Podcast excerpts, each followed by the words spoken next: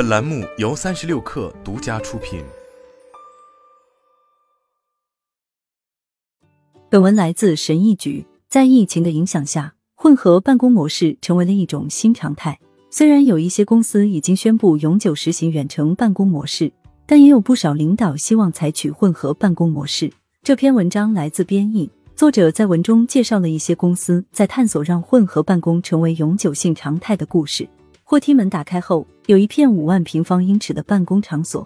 虽然现在它还空空如也，但软件公司 Conductor 首席执行官塞斯贝斯莫尼克正充满自豪和向往的规划着各处区域。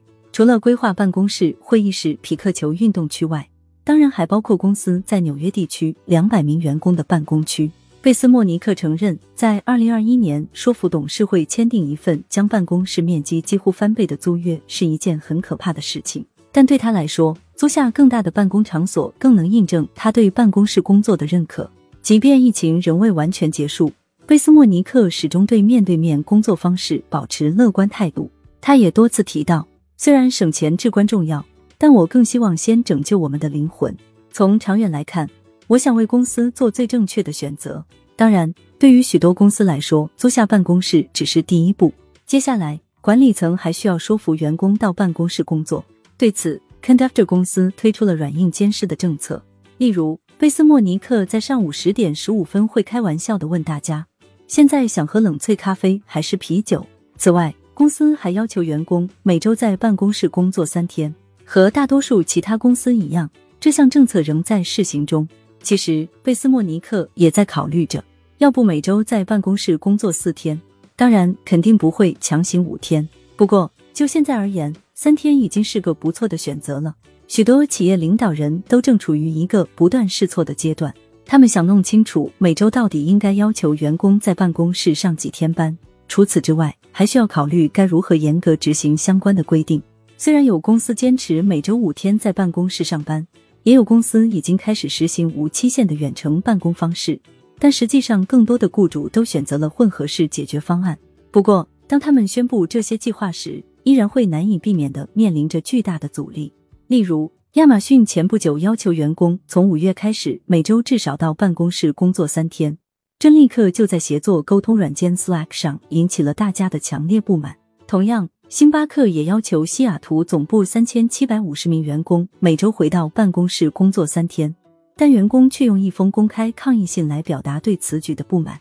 二十六岁的埃里克德·肖恩勒马在亚马逊担任行政助理一职。他就明确表示自己更喜欢在家工作。他还加入了一个名叫“倡导远程办公”的 Slack 频道。这个频道有二点九万名亚马逊员工。仅仅根据推测性的观察，就剥夺我在家办公的选择权，这让我难以接受。勒马说，今年年初，写字楼入住率达到了一个关键的基准点，平均入住率已经达到了疫情前一半的水平。根据盖洛普的数据。在可以居家办公的员工中，目前有超过一半的人开始在尝试混合办公模式。非营利组织纽约市伙伴关系今年一月底在纽约展开了一项更仔细的调查，结果发现曼哈顿地区有百分之八十二的雇主在二零二三年仍将维持或开始采用混合办公模式。因此，诸如麦肯锡、美式、普华永道等企业咨询专家就像通过水晶球占卜一般。预测称，未来的工作模式一定是混合办公模式。对于不同公司，混合办公模式的具体形式也不尽相同。对许多高管来说，混合办公即意味着在一定程度上有更大的灵活性。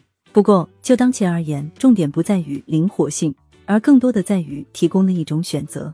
在经历了几个月的犹豫不决和模棱两可之后，许多高管都在制定更深思熟虑的重返办公室计划。虽然不同企业的方案看上去差异很大，但其中的相同点都在于希望能更清晰的传达有关要求。可惜的是，现在并没有《混合办公基本知识》这样一本书来让你了解别的公司是怎样实行混合办公制度的。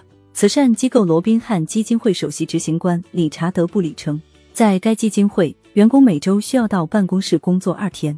亚马逊首席执行官安迪贾西要求员工每周回到办公室工作三天时。他解释称，此举的原因是需要更多的面对面交流和有意外收获的互动。不久前，该公司各部门主管都针对远程办公设定了期望和指标，对此，员工却表达了反对意见。他们起草了请愿书，并开设了倡导远程办公的 Slack 频道。他们在频道里写道：“回到办公室只会给照看子女带来更多困难。”有的人甚至还对员工卡数据可能会被追踪表达了担忧。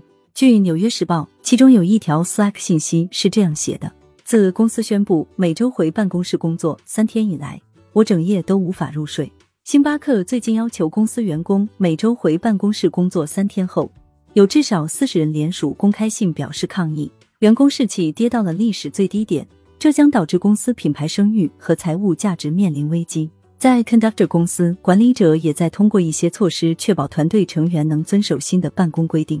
比如，该公司要求所有通勤时间在九十分钟以内的员工每周回办公室办公三天。贝斯莫尼克认为，在混合办公模式下，缺乏纪律将导致自我实现的失败。房地产公司 Orchard 为五百名员工提供了一段开放登记时间，让员工自主选择远程办公还是在办公室办公。选择在办公室办公的人中。有百分之六十每周都将到办公室工作二天。就办公模式而言，这些公司管理者所做的决定将产生巨大影响。研究人员预估，未来几年写字楼的市值相比疫情前的水平还要暴跌百分之三十九。经济学家也预测，城市商业区将出现一种恶性循环，即由于通勤到市中心的人减少，区域内的零售和服务业将因此受到影响，因此会使通勤人数进一步减少。从而导致税收下降，甚至可能会影响公共交通等城市公共服务。还有一些公司一直在倡导永久远程文化，比方说爱彼迎。远程办公的员工可以选择搬去其他城市，这反而可以给公司带来一些好处。爱彼迎首席财务官兼员工体验主管戴夫斯蒂芬森称：“大局已定。我和其他公司首席财务官交流后得知，即使公司制定了重返办公室政策。”但员工实际上回到办公室办公的时间都比规定的要少。如果说公司要求每周回办公室办公三天，那可能大家只会回来大概二天。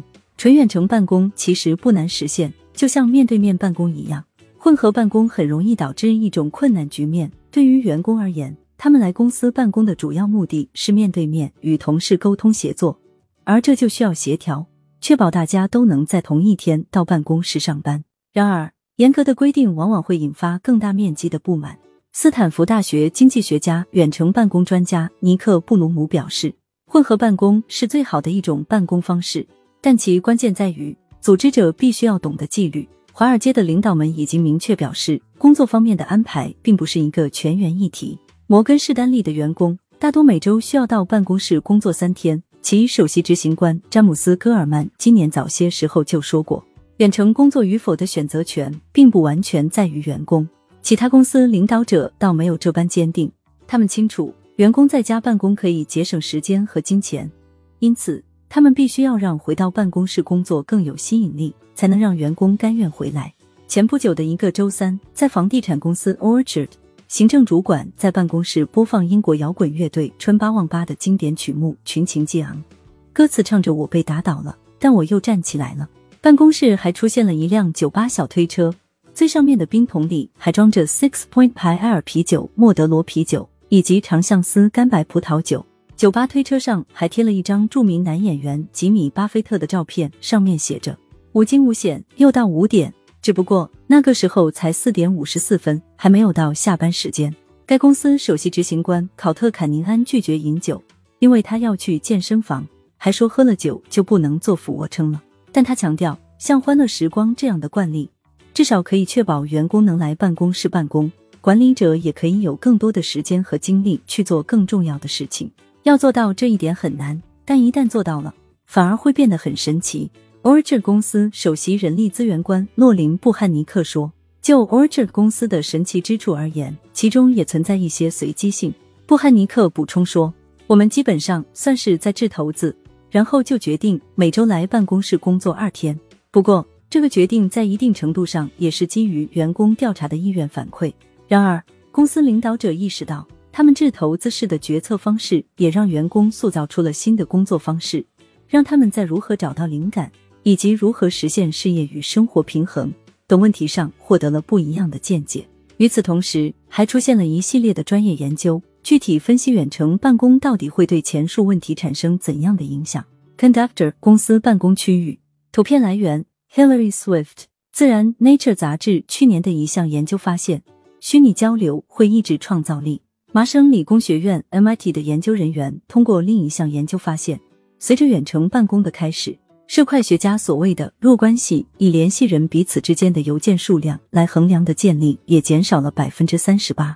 不过，远程办公也让一部分员工缓解了巨大压力。有孩子的员工发现，他们能更好的平衡工作和照顾孩子。有色人种员工表示。远程办公也减少了微歧视和办公室里拉帮结派等现象的出现。理想中的混合办公可以实现各方所需的各种价值，例如面对面工作所促成的创造力，以及在家办公的轻松性和流动性。基于此，一些高管在衡量这个问题时，也希望在这两者之间保持平衡。坎宁安回忆起自己职业生涯的最初几年，当时他在一家投行工作。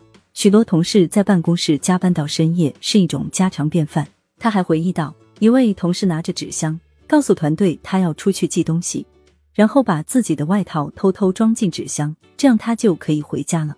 现在看来，在很大程度上已经没必要面对面工作了，而那个纸箱反而可以用来偷偷带啤酒回家。回到 Conductor 公司，内务沟通主管丹尼维斯 （Danny Weiss） 以大音量播放着音乐。他抓起麦克风，并召集大家开全体员工会议。贝斯莫尼克看着办公室里一幅栩栩如生的景象。此时，纽约的员工们正分散在开放式办公室的各个角落。听到维斯的召集过后，大家都开始转动椅子的方向，面朝着维斯。而旧金山、柏林和基辅的员工则在屏幕上看着他。当你在家通过 Zoom 参加全员会议时，应该没有这样的体验，对吧？贝斯莫尼克说：“大家抓紧时间。”维斯接着喊道：“有些同事还没有回到自己的椅子上。没过多久，大家就都按要求坐到了位置上。